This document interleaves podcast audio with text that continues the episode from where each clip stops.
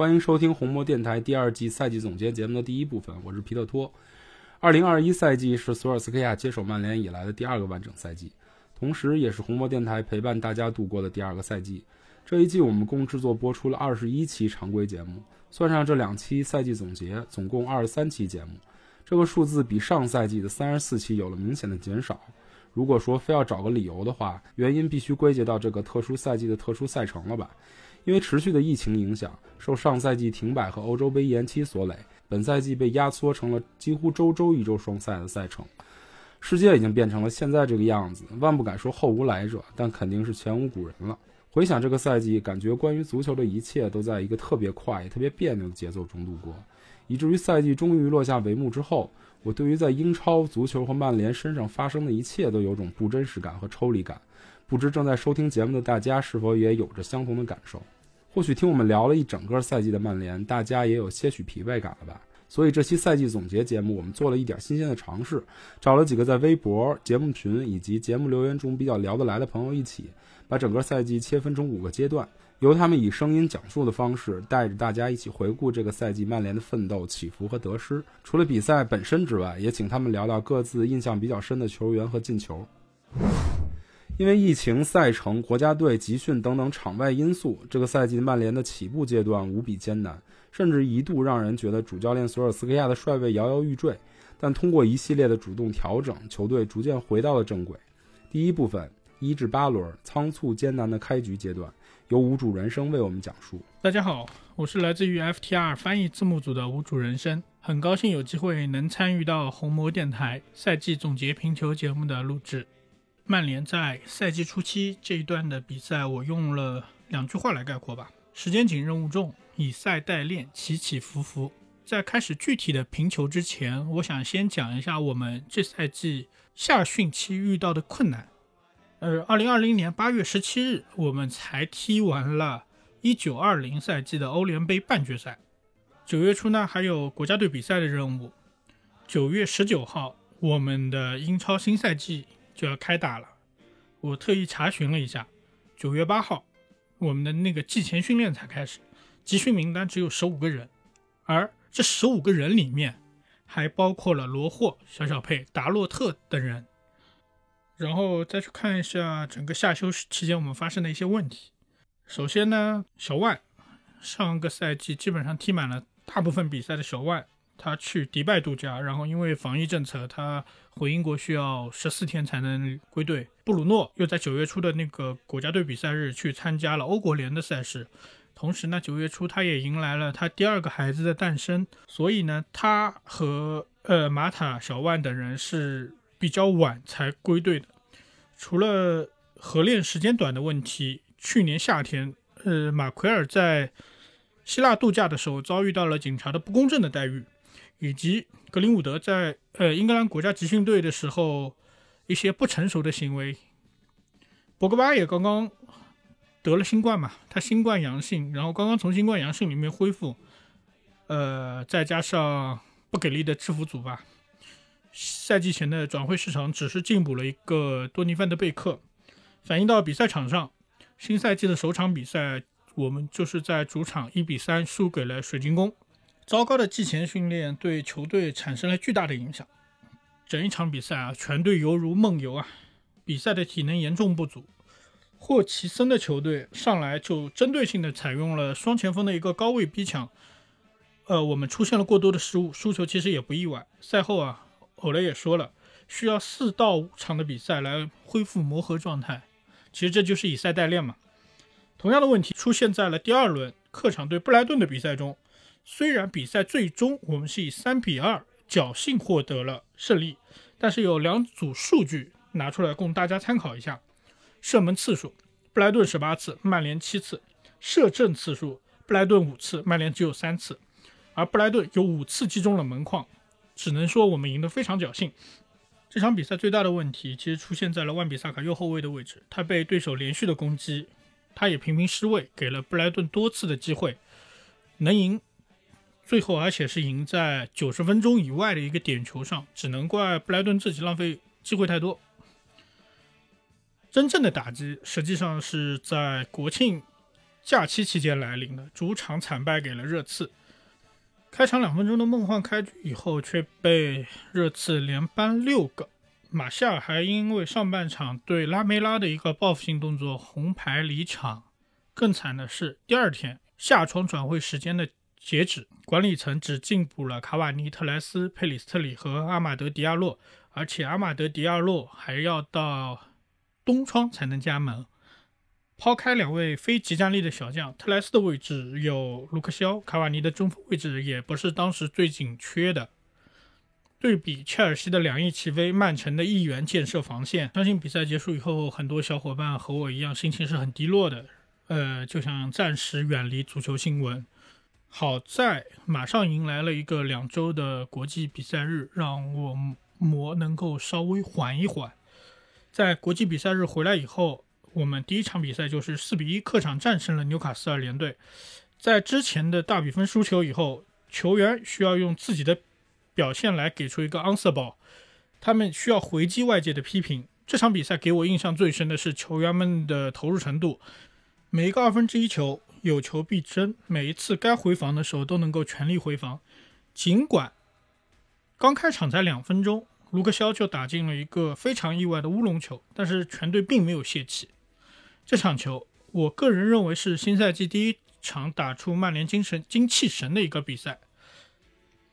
值得一提的是，下半场布鲁诺、博格巴、马塔和范德贝克同时在场，相当于打了一个三前腰的一个阵容。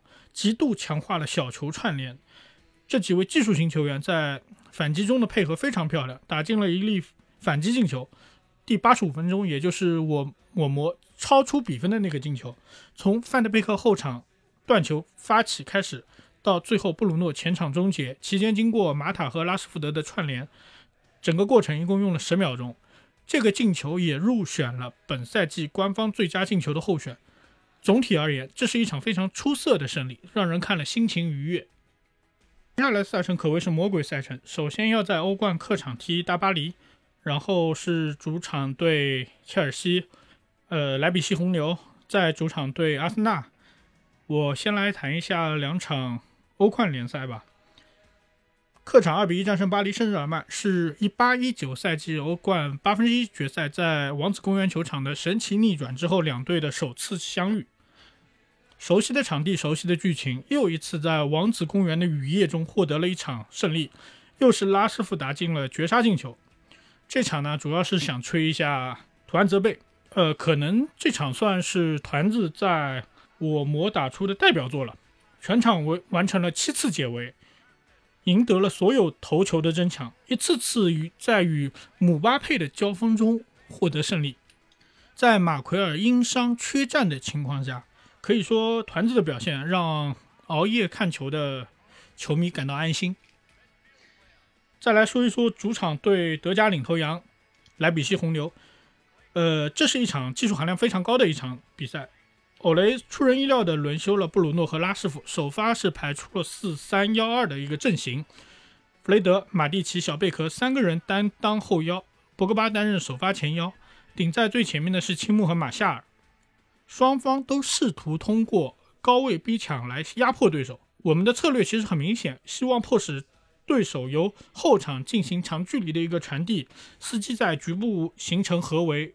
呃，断球，一旦断球，依靠组织核心直接联系锋线，进行由守转攻的一个转换，代替布鲁诺首发的博格巴就承担着向前创造性的一个传递的职责。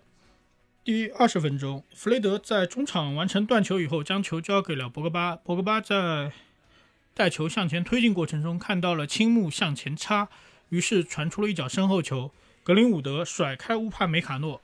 得球后直接射远角得手，呃，曼联是一比零领先。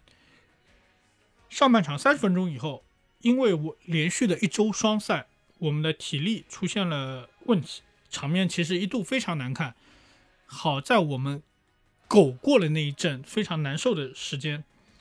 六十分钟以后，欧雷祭出了他的后手，连续换上了拉师傅、布鲁诺和小麦克，拉师傅和布鲁诺强化了反击和爆点的能力，小麦克带来了中场的跑动和对抗的提升。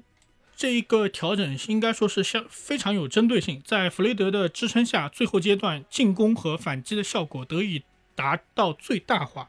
拉什福在半个小时内完成了帽子戏法，马夏尔也打入了一粒点球，最后我们是五比零屠杀了当时的德甲领头羊。呃，这场这场比赛的，我觉得最佳球员应该是弗雷德。虽然说拉师傅也完在半个小时内就完成了帽子戏法，但是弗雷德在高位的选位、拦截、上抢是本场比赛由守转攻的核心。他真全场比赛一共贡献了三次抢断、四次拦截和三次解围的一个数据。抛开两场欧冠联赛、两场英超比赛，真的是一言难尽。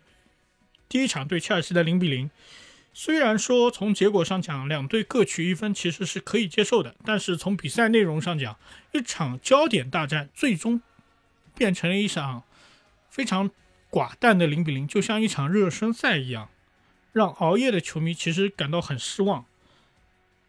当然，更失望的还有第二场比赛零比一输给了阿森纳，因为博格巴回防在禁区内的一个犯规送了一个点球。最终零比一输掉了比赛，输掉对阿森纳这场比赛以后，我们一共是踢了六场联赛，其中四个主场，一平三负未尝胜绩。这也让欧雷的下课呼声高涨。比起战术思路，欧雷比阿尔特塔差得远了；比起金元足球，欧雷又比兰帕德的切尔西差得远了。中文互联网圈充斥着这样的论调。博彩公司的赔率也佐证了这一点，尤其是在输给阿森纳以后，又立马在客场一比二输给伊斯坦布尔以后，我们面临的舆论环境非常之差。客场对埃弗顿的比赛已经被舆论渲染成了压倒索帅的最后一根稻草，本轮不胜，索帅即将下课。我们反观对手埃弗顿，冠军教头安切洛蒂，加上夏天的成功引援 J 罗。阿兰等等，太妃糖一度登上了积分榜榜首。看一下这场比赛，又是很熟悉的剧本。勒温利亚、林德洛夫头球摆渡，伯纳德低射破门。好，一上来就是零比一落后。看球的球迷估计心凉了半截。好在 B 费站了出来，布鲁诺在八分钟以内连进两球，上半场就完成了二比一的一个反超，在中场前又助攻。卡瓦尼打入他在曼联生涯的首个进球，帮助球队三比一战胜对手。接下去就是两周的一个国家队比赛日。国家队比赛日回来以后，我们是迎马上迎来了主场对西布朗的比赛。欧雷轮换了一部分参加国家队比赛的球员，特莱斯、马蒂奇等人获得了先发。但是这场比赛其实我们踢得非常挣扎，最后只是依靠布鲁诺重罚的一个点球。才一比零战胜了比利奇的球队，获得了联赛主场的首胜。心目中本赛季的最佳球员毫无疑问就是我们的大 B 哥布鲁诺·费尔南德斯。列举一下数据啊，联赛进球十八个，排名联盟第三；助攻十二个，并列第二；创造机会九十五次，全欧第二。如果算上欧冠、欧联的话，一共是创造机会一百三十三次，排名全欧第一。平心而论啊。B 费身体素质、技术、技巧，我觉得都不是顶级的一个球员，但是他这一个半赛季以来，呃，展现出来的一个比赛气质、全力争胜的心态，都是我们这样一支球队所缺乏的。该站出来的时候，他总能够站出来带领球队前进。十八球、十二助，作为一个中场球员，是一个非常顶级的一个输出表现。自从布鲁诺来到球队以后，他好像有一种让身边球员变得更出色的魔法。真的是一个很不可思议的球员，所以我把最佳球员是投给了布鲁诺。在选最佳进球的时候，我也投票给了布鲁诺在主场对埃弗顿时的世界波，接到万比萨卡横传以后，往前轻轻一拨，直接一脚吊射，洞穿了皮克福德把守的大门。这个进球让我想起了九六年坎通纳对阵桑德兰时候的一个世界波，也是吊射，同样是射入了球门的左上角。借用小雷的一句评语。嚣张的射门，霸气的庆祝。从第八轮迎头击败埃弗顿起，曼联便开始了联赛攀升之路。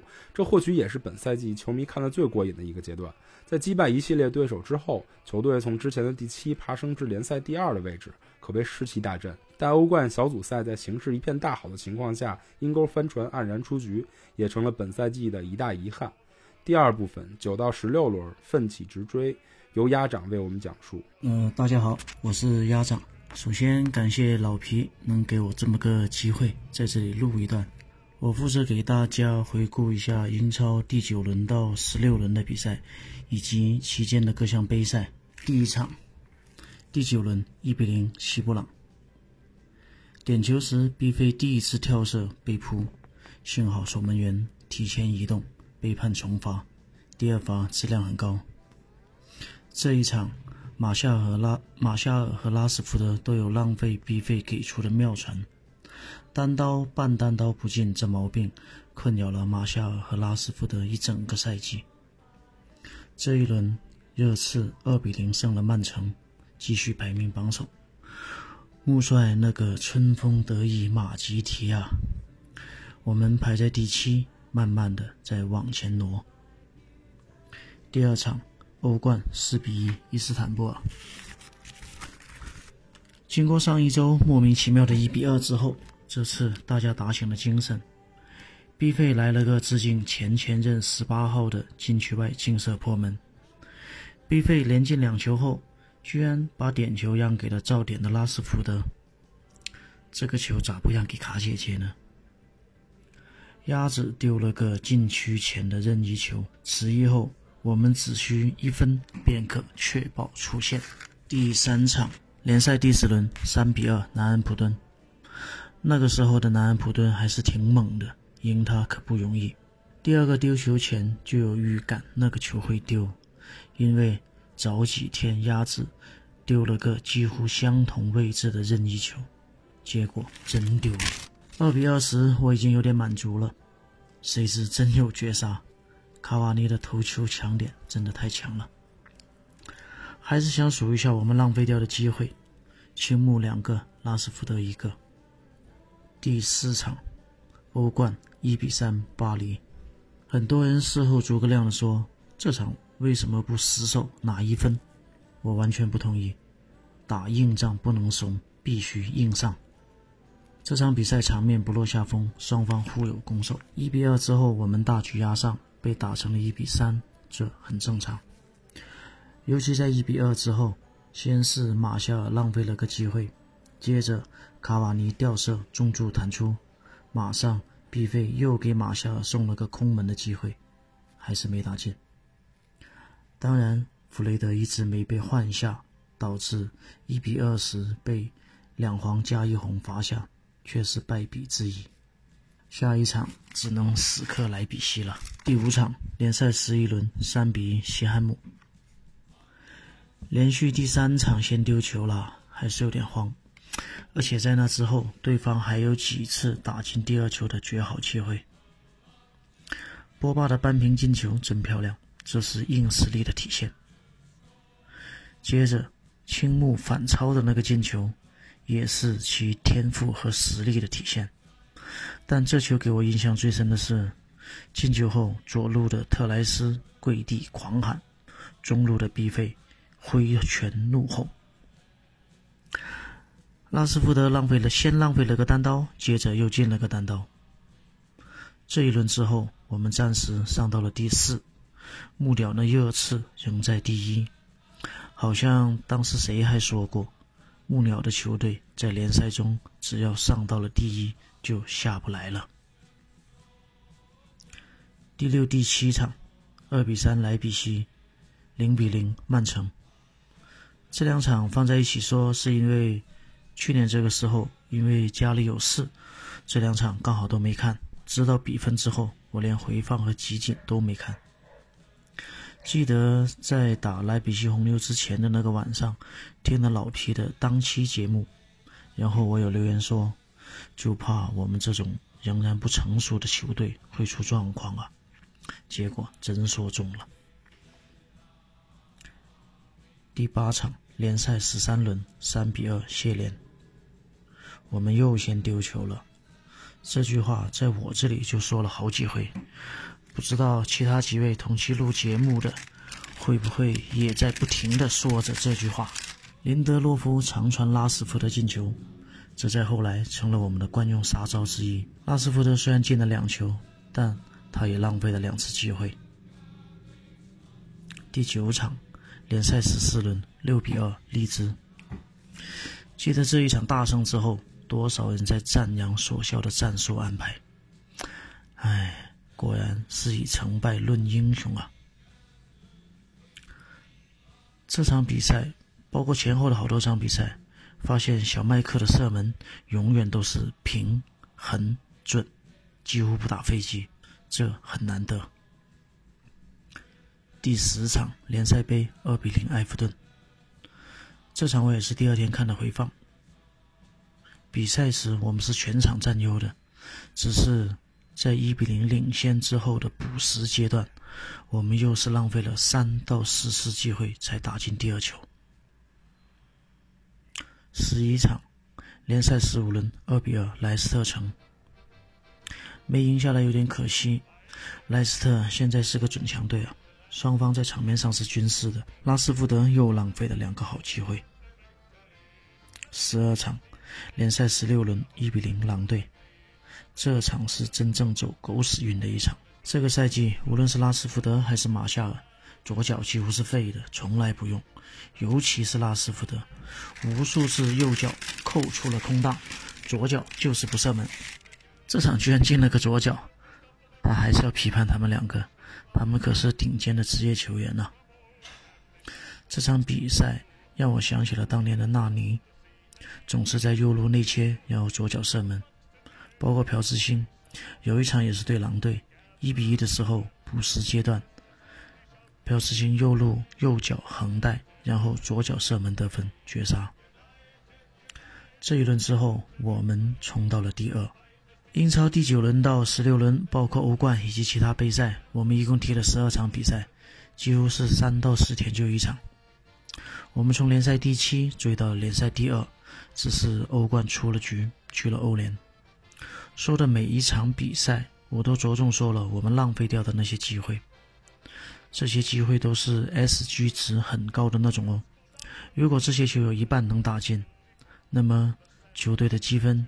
必费的助攻数，早早锁定胜局后，队员心态的自我调整，更多的队员轮换等等，这些都是可以大大帮助到球队的。接着说一下我心目中的赛季最佳球员和最佳进球。最佳球员卢克肖，自信心的恢复，高水平且稳定的发挥，包括套边。传中、定位球这几种技能的突然点满，且一直在线满格，这就是世界第一左后卫的表现。队友起码浪费了他八到十次的绝妙传球。再想想当年他断腿复出，再后来来了个智障鹅，差点就把他整废了。现在能回来并且放上到这个高度，真是感慨啊！最佳进球卡瓦尼。二比一反超热刺的那个头球。本赛季看的最窝心、最难受的比赛是一比六热刺那场，而且我还看完了全场啊！一比六的时候有多伤心，二比一再到三比一的时候就会有多开心。青木传中时，我并不觉得是个好机会，但看着卡瓦尼俯身低空飞过来顶中球进了，真的太激动了。圣诞快车后，曼联赛程依旧密集。在踢完补赛后，曼联终于联赛登顶，这也是八年来曼联第一次在圣诞节后联赛排名榜首。此时，我们的联赛竞争对手还是损兵折将的利物浦，英超另一支强敌曼城也仅仅排名第六。那时虽然嘴上不肯承认，但每一个曼联球迷心里深埋的想法似乎都开始骚动了起来。第三部分，十七至二十三轮榜首体验，由九壮石为我们讲述。大家好，我是九壮石。今天和大家聊一聊本赛季英超曼联第十七轮到第二十三轮的联赛表现。但其实曼联在踢十七轮到二十三轮联赛的这段时间，还进行了第一轮联赛的补赛。那一场比赛是客场挑战伯恩利，博格巴凌空扫射变线入网，最终是曼联一比零战胜了伯恩利。除了联赛补赛吧，这段时间曼联还踢了英联杯半决赛。这场比赛对阵曼城，曼联没在曼市德比当中讨着便宜。斯通斯和费尔南迪尼奥的进球让曼联两球惜败，曼城告别英联杯。除此之外，曼联还在这段时间踢了两轮足总杯比赛，一场是对阵沃特福德，麦克托米奈头球破门，帮助曼联一比零战胜了沃特福德；另一场是双红会，一周前联赛双方刚刚打平。足总杯上相见，萨拉赫梅开二度，但是曼联技高一筹，格林伍德、拉什福德、逼费各入一球，最终是曼联三比二战胜了利物浦，晋级足总杯十六强。也就是说，从一月二号到二月七号，曼联共踢了十一场正赛，平均下来那就是三天一赛，可以说这一段时间都是非常非常紧密的赛程了。那我们接着聊聊曼联十七轮到第二十三轮的一个联赛表现。第十七轮，曼联主场迎战阿斯顿维拉。上半场第四十分钟，万比萨卡助攻马夏尔破门，曼联一比零领先阿斯顿维拉。下半场第五十八分钟，特拉奥雷扳平比赛。第六十一分钟，博格巴造点逼费点球罚进，曼联最终是二比一战胜了阿斯顿维拉，以三十三积分追平了榜首利物浦，近十场联赛保持了不败。本场比赛的曼联并非是全程高位逼抢，为了切断维拉中后场和格拉利什的联系，曼联是把第一层逼抢网设置在了中线附近。这样的中位逼抢是狠狠打击了维拉的中后场，而维拉这支不太强的球队，内部防守是比较明显的一个弱点。曼联也是打蛇打七寸，切断了对手的核心球员，在打烂他的肋部，掌握比赛节奏，连续的传切配合，给对手制造压力。算是一场得势又得分的比赛了。英超第十八轮，曼联客场挑战富勒姆。上半场第五分钟，卢克曼率先破门，富勒姆一比零曼联。第二十一分钟，卡瓦尼扳平比分。上半场双方打了一个一比一。下半场第六十五分钟，博格巴世界波反超比分，最终曼联是二比一逆转战胜了富勒姆。由于刚踢了补赛，球员状态可能也没有缓过来。富勒姆几名身强体壮的球员在反击中的推进啊，那是让曼联相当吃力。整场比赛算不得精彩，先落后的曼联在阵地进攻上表现的还不够好。如果没有博格巴、逼费、卡瓦尼的稳定输出，这场说不定都拿不下来。但曼联还是控制住了节奏，并且通过强弱侧转移使对手的逼抢无效化。总之，拿到三分还是很好的。英超第十九轮双红会，曼联是在客场挑战了利物浦，最终呢，利物浦主场零比零战平了曼联，但是曼联依然是领跑了积分榜。双红会无疑是球迷非常关注的比赛了，而索帅依然拿出了之前曼市德比的四四二阵型。上半场的曼联反击坚决，甚至被吹了七次越位，后场出球发挥稳定。弗雷德和麦克托米奈这对搭档无疑是支撑型的后腰存在，但前端的机会把握的不够好。拉什福德就是不在状态的典型人物。曼联的高位逼抢并没有在这场比赛上面帮着自己，逼费的进攻进取心非常强。但是换一种说法哈，这逼费也是有一些急躁。曼联和利物浦在本场比赛的场面控制可以说是平分秋色。其实，在靠近尾声阶段，曼联的表现还稍好于利物浦，没有拿下胜利，真的是有一点点可惜了。英超第二十轮，曼联主场迎战谢菲尔德联。上半场第二十三分钟，布莱恩率先头球破门；下半场第六十四分钟，马奎尔扳平比分；第七十四分钟，伯克进球再次为谢菲联领先。最终，曼联是一比二惜败了谢菲联。这场失败是让人难以接受的。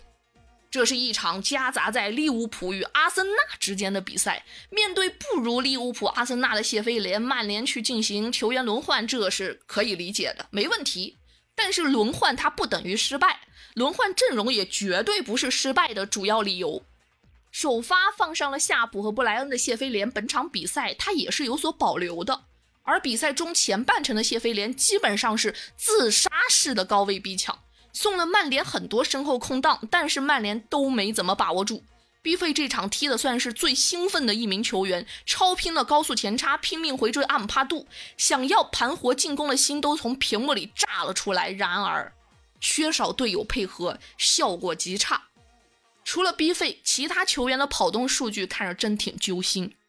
轮换不等于放弃，不管是对强敌还是对弱手，希望曼联都是一贯的战斗到底，这才可以呀、英超第二十一轮，曼联客场挑战阿森纳，最终是跟阿森纳打了一个零比零。这是一场看似五五开场面表现的比赛，曼联还是狠狠高位逼抢。博格巴在高位端的覆盖范围非常出色，万比萨卡的上抢断球也制造了不少的反击机会。但是光有反击机会，你没有终结能力呀、打门前处理的太碎了。拉什福德总是停后再打，不坚决的反击是无法开花结果的。而麦克托米奈受伤下场后，曼联场上缺少了横向帮扶弗雷德的人，曼联逐渐压不住阿森纳，能不被阿森纳偷一个，曼联就偷着乐吧。毕竟这场比赛从逼费的状态来说，就能看出大部分的球员他都是有些疲惫的。密集的赛程带给了球员过多的消耗，这种消耗在比赛当中啊也逐渐的显露了出来了。英超第二十二轮，曼联主场迎战南安普顿。上半场，扬科维茨开场一分半钟就直接蹬踏了麦克托米奈，被直轰罚下。随后，曼联就开始大杀四方。万比萨卡与卡瓦尼分别建功，拉什福德推射破门并造乌龙，卢克肖助攻双响。下半场，马夏尔替补登场，完成梅开二度并造点球。麦克托米奈贴地斩直窜网窝，逼费完成两传一射，丹尼尔詹姆斯锦上添花，贝德纳雷克染红下场，最终曼联主场九比零屠杀九人南安普顿，追平了英超最大分差纪录。这场比赛真是本赛季杀的最爽的一场了。看完比赛的我，整个人都是亢奋的，甚至还啪啪啪在微博发红包。这场比赛能让曼联从转换阶段的比拼转变为阵地战的破冰，当然少不了南安普顿两张红牌的助力。上一次曼联在英超单场净胜六球并打进八球以上，还是一一一二赛季的八比二阿森纳。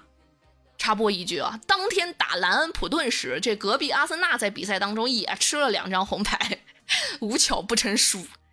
对于一个马夏尔的忠实球迷，我这个赛季的日子那是真不好过。毕竟大多时候马少的表现都让我是地铁老人看手机，而这场对南安普顿，要是加上内角搓射能进，那马夏尔就不只是梅开二度了。他的进球都很简单，我觉得更多的是他个人的足球嗅觉和射术表现。我一直认为马夏尔是很有天赋的球员，如果他能更努力一些，一定比现在更好。而万比萨卡在本场的传中尤为突出，他在进攻端的表现吧，一直都是不太好的。但是这场比赛的频繁进攻禁区、前插为球队提供包抄层次，让我看到了他在进攻端的明显进步。另一边呢，卢克肖也化身了进攻发动机，持球推进，行云流水，持续的走高发展。赛后其实看到部分曼联败人品的说法，我对这类说法相当不感冒。这是竞技体育啊，这不是慈善活动，不要搞圣母那一套好吗？什么见好就收啊，进几个就得了的好好先生言论，简直可笑至极。上赛季曼联争四的时候，南安普顿保级无欲无求的情况下，疯了一样的踢曼联，你忘了吗？格林伍德被铲下场，你忘了吗？卢克肖受伤，你忘了吗？请问南安普顿对着曼联攒人品了吗？没有。那说曼联对南安普顿要攒人品的，你是有多欠呢？英超第二十三轮，曼联主场迎战埃弗顿。上半场第二十三分钟，拉什福德助攻卡瓦尼头球破门。第四十四分钟，逼费再进一球，曼联上半场二比零领先。下半场，杜库雷和基罗三分钟内连进两球，扳平了比分。第六十九分钟，麦克托米奈头锤建功，再进一球。伤停补时阶段，勒温进球绝平。最终，曼联是三比三打平了埃弗顿。这其实是让我非常遗憾的一场比赛。上下半场的表现犹如是两个曼联，上半场顺风顺水，曼联把埃弗顿压得喘不过气来，而下半场的曼联似乎又开始泄气了，给了埃弗顿高速反击的机会。曼联球员也有些松懈，德赫亚的失误啊，麦克托米奈站位不准呐、格林伍德粗心失位呀、林德洛夫突然责备，都有漏人，包括队长马奎尔都给了对手机会。最让我印象深刻的还是卡瓦尼做球，拉什福德单刀不进，曼联自己错失了领先机会，怨不得对手。埃弗顿全场射门只射正三次，而就是这三次打进了三个球，射正即进球，真不是埃弗顿太强，是曼联太浪。明明可以赢下的比赛却被扳平，这真是比一开始就技不如人还让人难受。回顾这期间的比赛，如果要让我选最佳进球，我可能会选九比零南安普顿中马夏尔的第二粒进球。这个选择当然包含着我的私心，毕竟我太希望马夏尔这样的进球能多多益善了。那是本赛季中马夏尔展示出的不多的九号位进球模样。第一球是接到 B 费挑传，扛开防守，胸部卸球后小角度爆射；第二球是接到万米萨卡传中后卸球扫射入网，都是极简单的进球方式，干净利落。跑起来了，他一扫懒散形象。而第二球更好的原因还在于马夏尔的冷静属性。几年前他来到曼联时候的那种门前冷静，这让我梦回当年双红会首秀。哎，我一直是对他有所期待的。当然，这场比赛也是本赛季马夏尔踢的最好的一场比赛。如果大多时候他都如这场比赛的表现一样，那就太好了。其实本赛季曼联新援各自表现差别都挺大。赛季前我很看好的范德贝克，并没有如我所料的多多进入首发或者轮换，大多时候是在板凳上表情迷茫。而特莱斯因为之前看过他在国家队的表现，我个人是没有寄予太多的期待。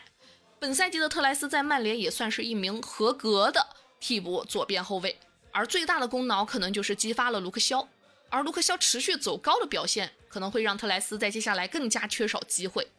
而卡瓦尼这位老将。我记得媒体还曾评价引入卡瓦尼是曼联下窗最糟糕的决定。但卡瓦尼本赛季出场时间虽然只排队内第十三，但是他在赛场上的贡献绝对是队内前列。要论到最佳球员，我觉得卡瓦尼榜上有名。卡瓦尼是一个真真正正的中锋，盘活了曼联进攻线，甚至让部分球迷留下了卡瓦尼上场就有球的这种预判感。卡瓦尼是主动融入球队的战术体系之中的，在场上没摸球时就会着力去压制防线，通过有意识的跑动吸引对手的注意，将对手的防线向一侧拽动，为对手创造进攻的机会。他极致的盲测跑位如同幽灵一般，杀对手个措手不及。卡瓦尼是活动范围特别大的球员，出众的脚法也放大了他回撤拿球的威胁，并且在回撤做球之后。卡瓦尼还会高速的前插禁区，这就让球队短时间内有了多打一人的神奇功效。强调由后向前的曼联尤其需要球员频繁提供出球层次，而卡瓦尼的回撤能够更轻松地突破对手的高位拦截网。卡瓦尼虽然年纪大，但是在场上从不懈怠，总是不遗余力的高位逼抢。这种每球必争的战斗精神，也能成为年轻球员的楷模。他值得一个最佳的赞美。随着赛程深入，多线作战的球队尽显疲态。在连续几场丢分之后，本赛季的榜首体验卡也余额不足，但球队也依然在努力调整状态，应对接下来的艰难赛程，在逆境中展现出了韧性。第四部分，二十四至三十轮努力调整，由依依为我们讲述。大家好，我是依依，是另一档曼联球迷播客《曼联故事》的主播之一。这次有幸收到皮大佬的邀请，窜台拼一期曼联电台的赛季回顾节目，很是荣幸，所以绝对不能放过这个机会，在皮大佬的节目里打个五秒广告。欢迎大家在喜马拉雅、小宇宙里搜索订阅《曼联故事》，我和自姐还有汉语大叔会诚挚的期待你的到来，为我们的节目添砖加瓦，使我们的节目蓬荜生辉。顺便说一句，我们的节目是月更的。这次串烧拼盘的回顾，我被分配到的联赛轮数是二十四轮到三十轮。时间上来说，是从二月十四日联赛客平西布朗，到四月五日主场战胜布莱顿。七轮联赛四胜三平，欧联杯里先后淘汰了皇家黑社会和桃园大哥 AC 米兰。足总杯被蓝湖莱切斯特城淘汰。这次至少不是在半决赛输的，就不带什么指望了。整体来说，这段时期的曼联成绩是先抑后扬，联赛中一度低迷到连我都不指望能赢曼城，还在节目里立了个赢球就抽奖的 flag。赢下曼城后，再接再厉，淘汰 AC 米兰，挺进欧联杯四分之一决赛，然后转手就当了一块蓝湖最终夺得足总杯的垫脚石。当时我还觉得这是一个从战略层面可以接受的结果，以避免赛季末多线作战，体力消耗过大，可以专心保个欧联杯吧。但最终证明，在未来面前，你就是个弟弟。赛季末，因为那些全世界最好的球迷。导致球队不得不一周四赛，人为的造成了球员和体力的状态士气三下滑，真是漂亮。而这一切的开端就是四月五日第三十轮主场战胜布莱顿的赛后立马官宣的欧超联肥皂剧。关于这个赛季的球员，我想说说范德贝克。原因嘛，简单来说就是希望越大，失望越大。这个失望不只是对贝壳的，而是包括从管理层到教练团队做出这个引援决策相关的所有人的。去年夏窗最重磅的引援，在一个赛季后被邮报评为英超赛季十大最差签约中的第二名。该报点评称，范德贝克本赛季对曼联的影响基本可以忽略不计，这并非伤病的原因，而是曼联主帅索尔斯克亚的决定。曼联花费了四千万镑签下了范德贝克，原本被认为是能顶替博格巴的人选，但是如今在中场的顺位上，他仅排在第六，在博格巴、B 费、麦克托米内、弗雷德和马蒂奇之后。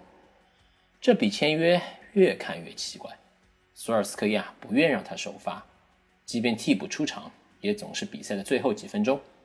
本赛季累计出场三十六次，范德贝克只有一个进球。两次助攻。把时间回拨到去年九月，曼联制服组从媒体爆料到正式官宣签下小贝壳，只用了一周时间。当时我们首先是被制服组保密性极强的专业操作惊喜了一下，其次我们仅仅以将近四千万英镑的价格签下了这位阿贾克斯头牌之一，还是从皇马口中夺食。之前爆出皇马草签贝壳的价格。可是五千五百到六千万英镑。另外，在签下贝壳的时期，德转上的贝壳的估价是四千万英镑，这意味着从当时来看，我们近几年来第一次没有溢价买人。再者，贝壳是阿贾克斯闪耀欧冠的核心之一，还在对阵热刺这个英超球队时表现不俗，能力在欧冠赛场上得到了验证。综合以上三点。很多人都看好贝壳在曼联的前景。漏说了一嘴，贝壳签约曼联后，我们的范叔叔买下曼网的整版，以亲笔信的形式向我们深情介绍了范德贝克。这种亲上加亲的操作，让球迷们迅速的接受了小贝壳，也更期待他能带给球队的作用。那时候，我和自姐也都很欣喜，我们俩各自选了一篇关于范德贝克的文章。来录制曼联故事，我播的那篇是似梦初觉专栏的曼联下窗第一签范德贝克。文章简单回顾了贝克的成长和职业经历，并对贝克在曼联的位置与作用做了一些预测。大部分的曼联大 V 和博主们都和似梦初觉一样，对贝克在曼联的前景持以乐观态度。至少这是对数量不少但是质量不高的我魔中场来说一个有益的轮换补充。基本功扎实，进攻欲望和触球能力强，跑动积极，最最重要的，场上态度非常非常好。大家都开始憧憬贝克与 B 费、波霸一同在场上配合的画面，用他的跑动与态度来为两位同伴创造更好的进攻发挥空间。说说我个人对范德贝克的期望吧，我是希望贝克能帮助解决三个问题：第一，发挥出索帅在接替穆里尼奥时。埃雷拉在场上的作用，解放博格巴的进攻能力。二，适时从中场位置后插上，作为骑兵减轻 B 费身上的压力，破对方的密集防守。三，作为一位能力上乘的中场，能起到轮换作用，避免索帅再次出现像1920赛季末段那样死操一套阵容不敢换人，导致阵容疲劳的局面。但最终的结果还是应了那句话：想法很丰满，现实很骨感，而且骨感到三点尽失，一点都没遮住。范德贝克有着比埃雷拉更激进的进攻欲望，防守能力也弱于埃雷拉，在英超环境下很难作为一位称职的攻守兼备 CM。另外，范德贝克的踢球方式，他更像巴萨式的快速接传转，更多的使用一脚出球，然后跑位，再接球，再传，再跑，最后射门。他不喜欢持球在脚的推进，这对于自己和队友的技术要求都很高。很可能他低估了，或者说是不适应英超的防守节奏和紧逼程度，造成了自己和队友配合失误率颇高。下一个问题是与队友的磨合问题。官宣贝壳的时间是九月三日，那时贝壳已经和阿贾克斯合练了差不多要一个月了，而反观曼联队友们都基本上还没开始正常训练。博格巴得了新冠，大头卷入了打人的官司，青木球王撩妹被抓。球队赛季情况一团糟，这也导致了双方没有足够的时间来配合与磨合，身体状态的阶段也不同。这在赛季的头三场比赛中特别明显，包括那场对阿斯顿维拉唯一的季前热身赛，贝壳在场上的节奏和队友几乎就是搭不上，像不在一个频率踢球的。最重要的一点是，索帅看起来没有想明白什么是适合贝壳发挥的战术。虽然在签下贝壳前，贝壳和索帅有过单独的交流，在签下贝壳后，索帅在接受采访时也表示，球队已经关注了他蛮久了。范德贝克拥有这支球队所需要的所有技术特点，也拥有在曼联取得成功的潜质。他对空间、时机的把握以及对比赛的解读能力，将真正的补充我们在中场的实力。他的到来将加强我们在这个位置上的天赋以及阵容深度。在过去的几年里，他在联赛和欧冠赛场上的表现都非常出色，我们很期待和他一起工作。但所说的实际行动似乎展示出并没有给范德贝克太多信任。联赛才开始两轮，荷兰媒体们就已经为范德贝克捞不到出场时间而打抱不平了。在索帅看来，即便贝壳联赛首秀就破门，但刚刚从新冠痊愈。身体和体能状态明显不佳的博格巴更值得信任，可能是因为球队的配合熟悉度才是索帅最看重的，也可能是索帅当时还没想清楚该怎么用贝壳。我们现在已经没法倒推，如果索尔斯克亚在赛季初期就重用当时相较于其他队友身体状态更佳的范德贝克，到现在会是什么情况。但是索帅也没有表现出不满意这笔引援。在赛季末的数据盘点中，曼联队中录得最多替补上场次数的球员就是范德贝克，一共有二十一次。而没记错的话，前一个赛季最多替补上阵次数的球员是青木。对比可以看出，索尔斯克亚还是很在意贝克的。这个赛季没有重用，很可能的一个原因是因为还没有找到。或者说还不想用到贝壳的使用说明书，但他看重的是这笔引援的未来价值，所以用了最多替补这种方式来给予贝壳心理上的慰藉。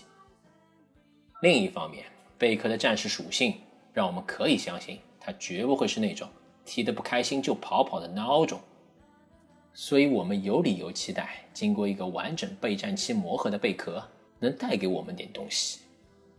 但他自己也需要意识到，他现在并不够格到要让曼联来围绕他定制战术。他需要做的是适当的做出些调整，来适应球队。索帅在去年签下他的时候还说过另一段话：“他是我们需要的球员，适合我们的文化，适合球队，可以在新赛季以及未来几年提高球队的水平。”所以贝壳。下赛季见。P.S. 关于索帅买贝壳的原因，还有另一种可能有点腹黑的观点。即买了贝壳是为了防止波霸不续约走人。具体可以借鉴当年范楚是买巴尔德斯来防止德赫亚不肯续约。所以这赛季让你博格巴踢的开心，尽情发挥，看看有没有留下续约的可能。如果不留，那贝壳顶上。但按照这个逻辑，如果波霸续约，那贝壳不就要被牺牲了？就像当年的巴尔德斯那样。这应该只是一条在游戏中才会出现、比较暗黑剧情线的结局吧，也就是那种 bad ending。下一趴来说说本赛季我印象最深刻的进球。我的选择是联赛第二十七轮第二回合曼市德比，下半场第四十九分钟，卢克肖接亨德森的手抛球。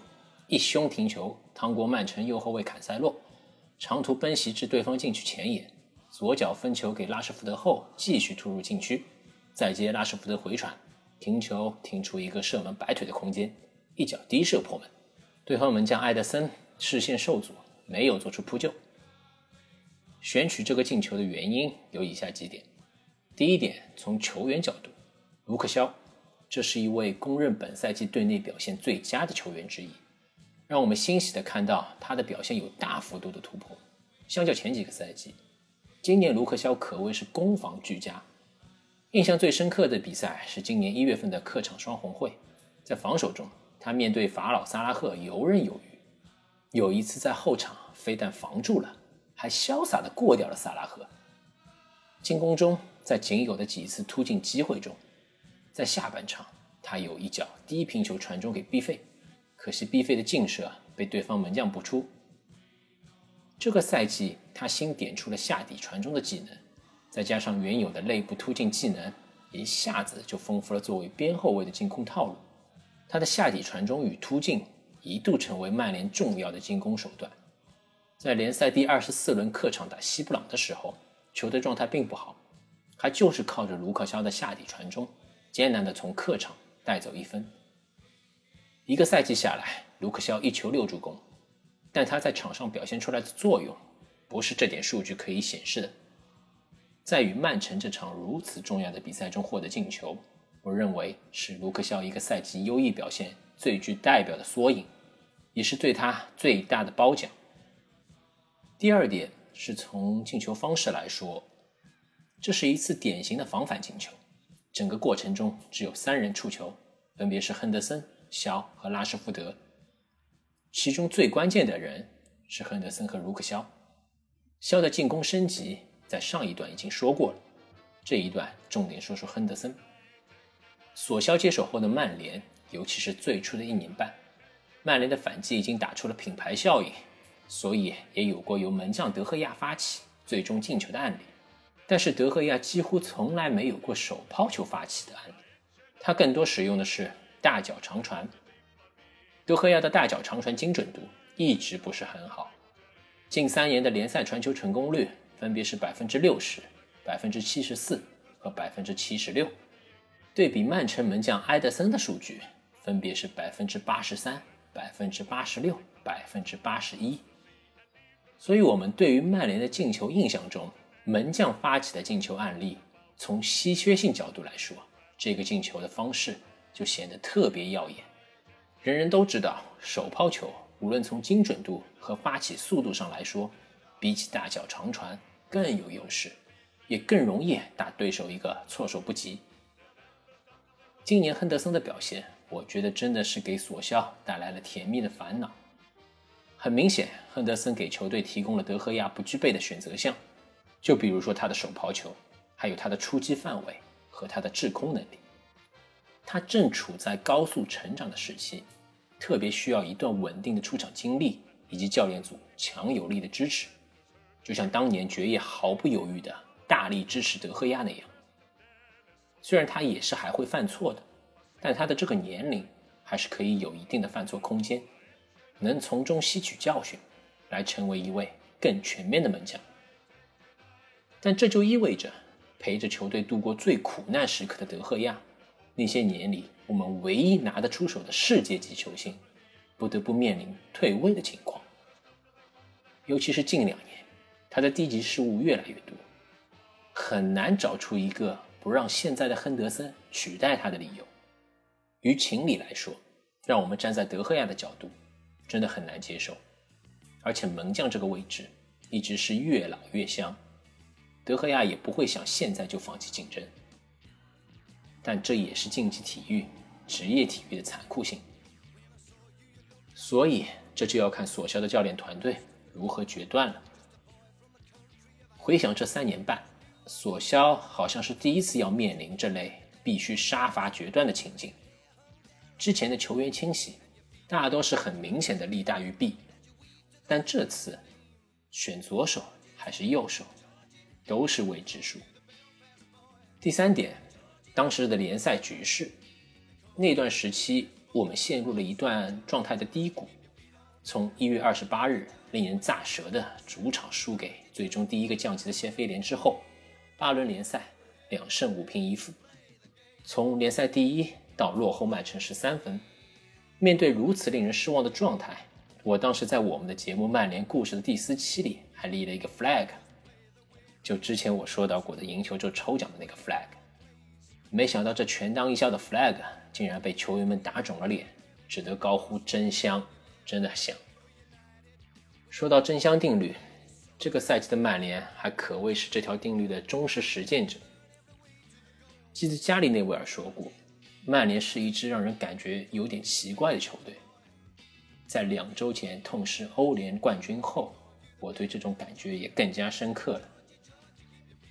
这个赛季的曼联，或者说是索肖接手后的曼联，一直在球迷的期望中起伏不定。好像是跟球迷的期望在作对一样。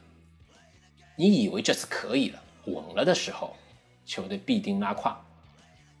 这个赛季输给伊斯坦布尔，输给谢菲联，乃至最后丢掉欧联冠军，都是可以应验的。但当你觉得他不行的时候，曼联却又能给你惊喜。一八一九赛季的巴黎之夜，这已经是可以匹敌当年九九年的经典时刻了。一九二零赛季中，一九年的十月二十日，我们在主场终结了利物浦的联赛十七连胜，甚至是有可能让死敌饮恨老特拉福德的。那一年的利物浦，整个联赛上半赛季只有我们没让他们拿到三分，而他们下一次联赛失分要到二零二零年的三月一日，联赛第二十八轮了。二零二一赛季。除了上一段我们说到的德比的意外胜利之外，我们在联赛初期因为状态不佳，一度掉落到联赛第十六位的时候，而到了圣诞新年时期，我们已经排名榜首了。这些真的是让球迷们既惊喜又有失望。开个玩笑来说的话，如果我能回到去年十一月的时候，我会做两件事。第一件事，定个闹钟，春节前把基金全都抛掉。第二点。反买曼联比赛的足彩。前两个赛季可以找借口说是球队处于重建期、摸索道路时期的不稳定，这个赛季也可以说新冠疫情打乱了球队引援和打法升级的进程。当然还有赛季末欧超的肥皂剧影响。但是下个赛季吧，索肖不容有失。最后说一下我对这个赛季的总结：答题过程很刺激。考试结果不及格。联赛收官本应是球队努力缩小与榜首差距、调整状态、为冲击欧联冠军做准备的重要阶段，但却被突如其来的欧超联闹剧及其衍生出来的球迷抗议活动冲击的四零八落。赛程更改、节奏被打乱，以及队长马奎尔的伤病，都造成了球队状态的被动。令人稍感安慰的是，球队守住了底线，提前锁定了联赛亚军的席位。第五部分三十一至三十八轮，令人失望的赛季尾声，由凯拉什为我们讲述。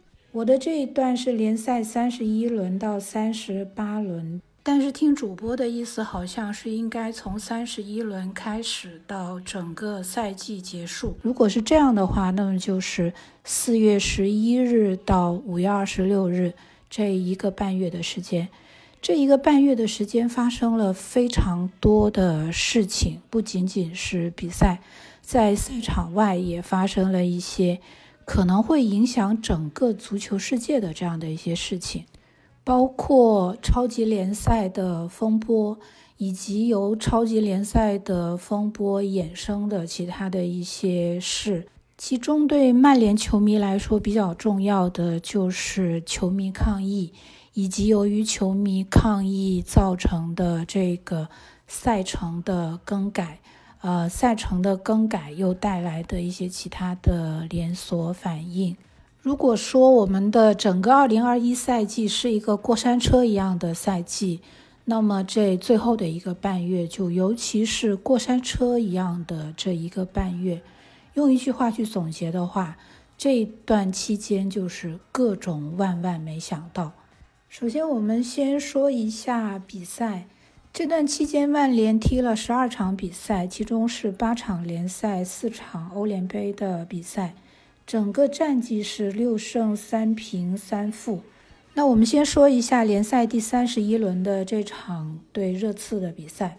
这场比赛是我认为整个赛季最重要的一场比赛，没有之一。之所以认为它重要，并不是说它对这个赛季排名之类的影响很大。实际上，我们从第十九轮开始就一直排在第二，没有动过了。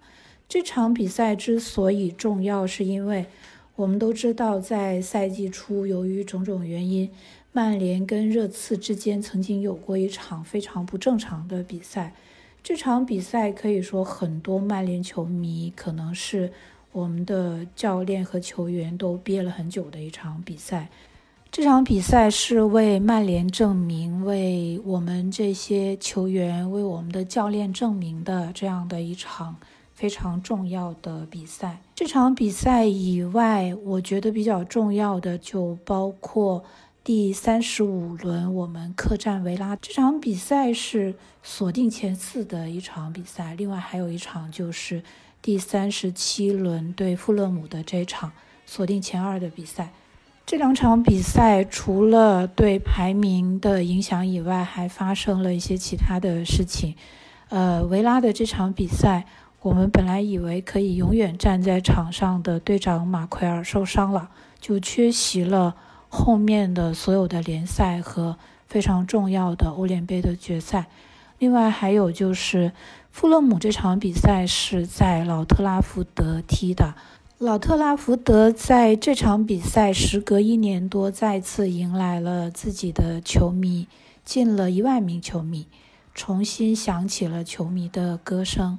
另外，联赛方面还有两场比较重要的比赛，一是原本应该在联赛三十六轮，但是比第三十四轮还要早踢了两天的这场对莱斯特城的比赛。这场比赛由于队长马奎尔受伤的原因，还有由于赛程的原因，我们是派上了一群小孩儿，呃，是一比二输掉了。本来这场比赛应该是可以送莱斯特城一程，呃，让他能够待在前四，但是最后也是被莱斯特城辜负了。另外，这场比赛还是我们在联赛的第二十轮，也就是今年的一月份输给谢菲联以后，时隔三个多月再次输球。还有一场很重要的比赛，就是原本应该在五月二日进行的这场第三十四轮对阵利物浦的主场比赛。这场比赛如果是如期进行的话，我们是完全有可能拿下三分，并且。把死敌挡在四强之外，也就是说，为他整个糟糕的赛季钉下最后一根棺材钉。但这场比赛由于球迷抗议的原因，没有能够如期进行。后来补赛，我们是二比四输掉了这场比赛，可以说是赛季初对热刺的那场不正常的比赛以后，让很多曼联球迷，当然包括我本人，感到比较。难过的这样的一场比赛。除此以外，我们进入了欧联杯的决赛，这个是在索尔斯克亚治下第一次进入杯赛的决赛。这场比赛直接原因是由于队长的缺阵，当然还有一些其他的原因，就没有能够拿下这场比赛。最后是，呃，点球决胜，输掉了，没有能够拿到索尔斯克亚治下的。第一个奖杯，就比赛来讲，整个这一阶段的比赛就是这样。这一个半月，实际上发生了一些，至少我觉得是跟比赛同等重要的这样的一些事情。首先是我们在跟伯恩利比赛的同时，嗯、这个爆发了超级联赛风波，带来了一连串的影响。首先是，呃，我们的 CEO 三德子辞职了，另外还有一个就是引发了球迷的抗议。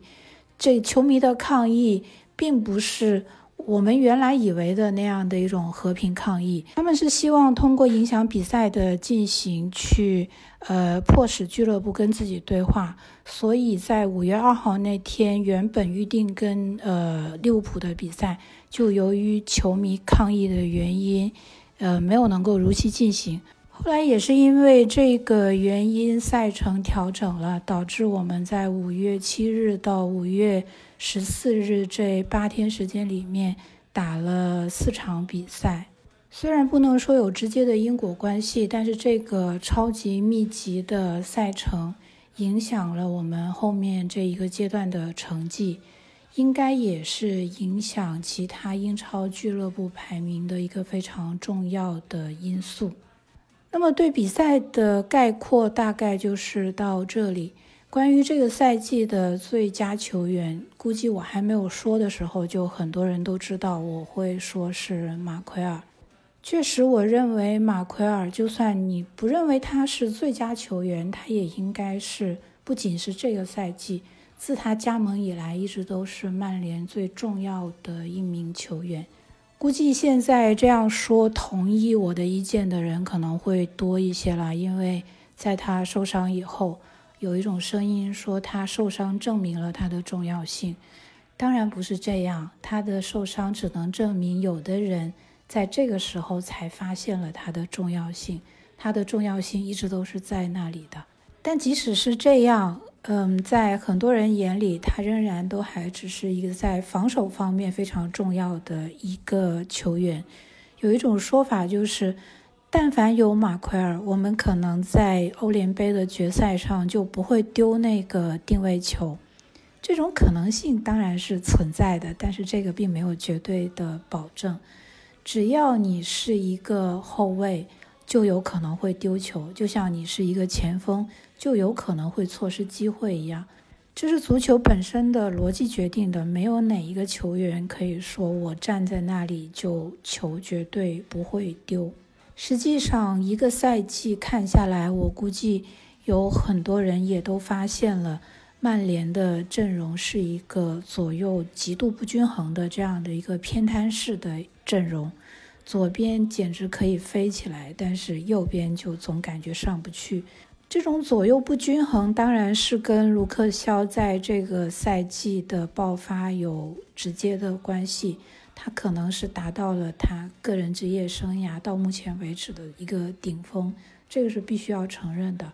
但是我相信有很多朋友也都看出来了，在马奎尔受伤、呃缺阵以后，我们的左右偏瘫式阵容突然就不偏瘫了。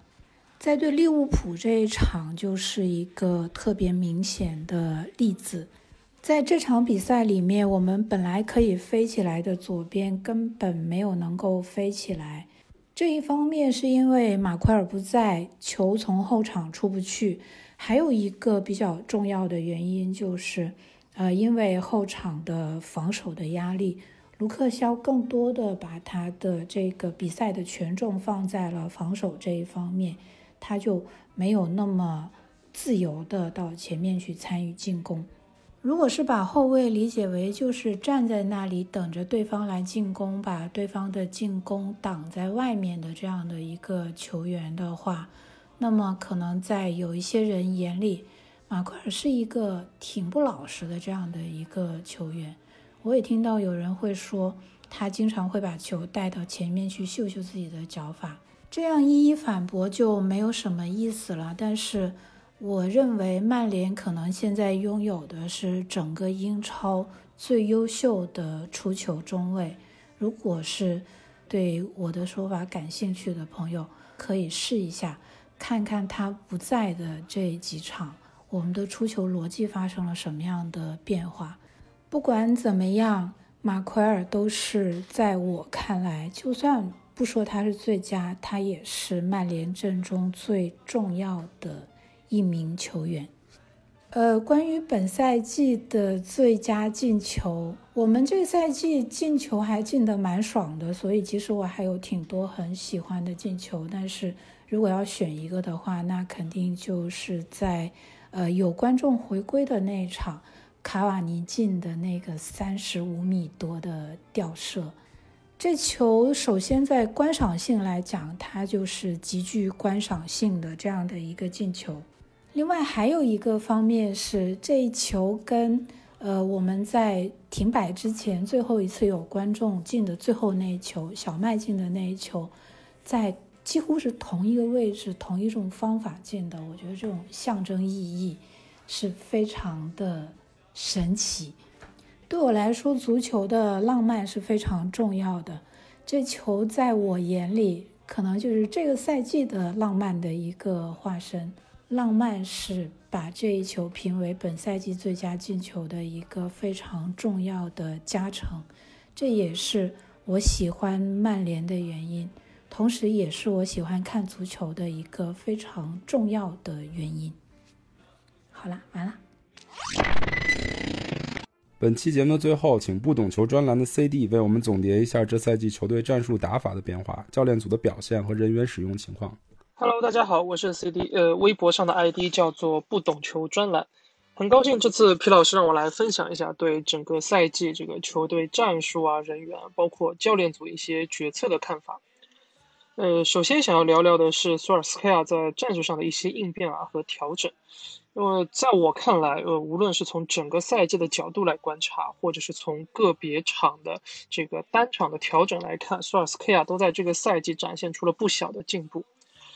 呃，举个例子啊，在赛季初的时候，如果大家还有印象的话，我们的防守的这个右边路曾经是出现了不小的问题。呃，一个是万比萨卡的状态呃一直没有调整回来，然后呢，就是万比萨卡在很多场赛季初的这个比赛里面啊，他这个防守选择上，呃，经常会选择他丢掉右边路的防守位置，呃，选择向内收来保护这个右中卫。呃，有几场是八一，然后大部分时候是这个林德洛夫。呃，赛季初有不少的丢球，其实都是来源于这一侧，尤其是呃右中卫和右边后卫，他两人的这个呃一个防守的轮转上，经常会导致右边后卫补到了右中卫的位置上，但是把身后全部丢掉了。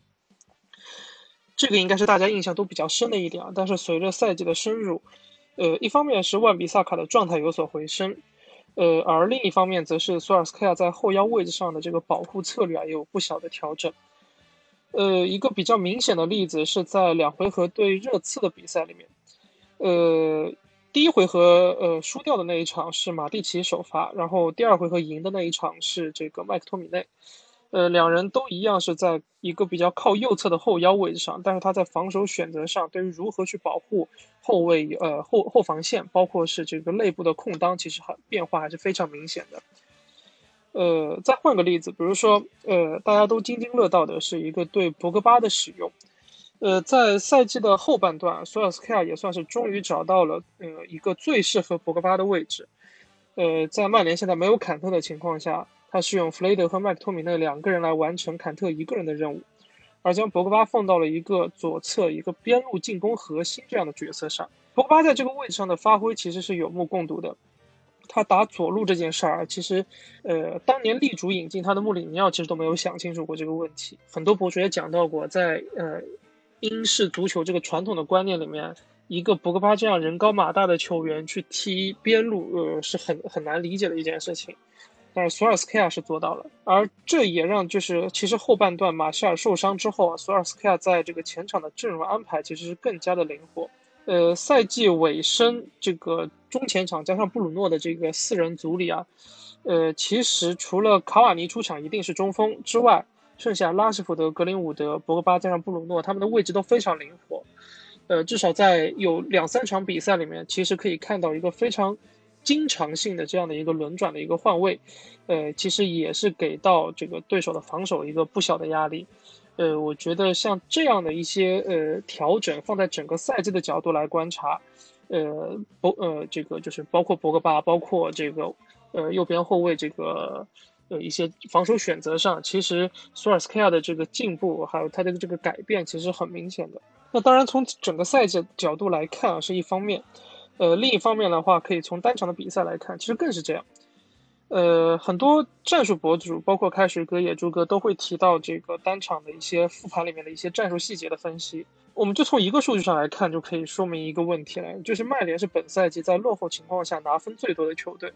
这一点，我就把这个数据抛出来，就可以把那些认为索尔斯克亚在临场是毫无作用、毫无能力的喷子给怼回去了。当然呢，还是有不足之处，比如说，呃，欧联杯最后决赛的失利。呃，他在临场上缺少调整，甚至最后几次换人都是为了点球大战做的。呃，但同时他又把德赫亚留在了场上，呃，这点被媒体和球迷揪出来说，揪出来批评，其实也的确是不冤枉。不过这其实呃，我觉得可以呃联想到的另一个问题就是索尔斯克亚在更衣室的问题上做出了改变，知道前任是在更衣室上留下了一个烂摊子，比如说博格巴这件事儿，呃，索尔斯克亚就是从战术上的调整很好的解决了问这个问题。在赛季尾声冲刺之前的时候，我在微博上说，呃，索尔斯克亚可以通过战术的调整解决更衣室里博格巴的问题，但同时这个德赫亚和亨德森之间的问题就没有这么好解决了。呃，德赫亚当时就回去休产假，回来之后其实是亨德森已经拿到了主力位置嘛，因为呃门将上的位置只有一个，呃，德赫亚和亨德森都有一门的实力。那接下去现在夏天马马上要开始的这个欧洲杯，包括其实明年的世界杯上。两个人在英格兰和西班牙都是想要争夺这个国家队的首发门将的，那这个问题其实就不是一个简单的良性竞争的问题了。就比如说像我们之前讲到，呃，罗梅罗和这个呃德赫亚，还有在之前，呃最开始德赫亚来的时候那个林呃林德林德加德和德赫亚，两人呃其实实力上当时都是有参差的，而像罗梅罗当时其实在阿根廷。呃，说的坦率一点，其实就算他在曼曼联拿不到主力，他只有在杯赛的一个呃少数的出场，他其实他的能力也应该是在阿根廷是拿的拿得到首发门将位置的。但是对于德赫亚和亨德森来说，他其实就已经不是这样的一个情况了。西班牙这边有个西蒙，然后亨德森要面对的是一个前曼联青训约翰斯通，还有就是皮克福德。个人觉得德赫亚是做的比较好的，他是把一个理论上位置更靠前的一个。联赛首发门将的位置给了亨德森，因为德赫亚回来的时候，亨德森已经是打上了一段时间的主力嘛，而且表现也不错，然后让德赫亚做了杯赛门将。呃，这其中的微妙之处就在于啊，就是在早早的锁定了联赛的前四甚至是前二之后，剩下的比赛、剩下的联赛其实价值已经没有那么大了，而赛季末这个赛季末段这个唯一的目标其实就是欧联杯冠军。嗯，平心而论。呃，亨德森当然有他的出众之处，包括出击，包括一些呃门前选位的呃问题，就是德赫亚身上存在的很多问题，在亨德森身上反而是他的长处。但是平心而论，德赫亚在决赛之前的几场欧联杯首发当中表现都非常出色。呃，最后点球大战里零扑救又罚丢点球，实在也是怪不到一个门将的头上。呃，索尔斯克亚这样的安排其实是保证了两人都获得了相当充分的出场时间。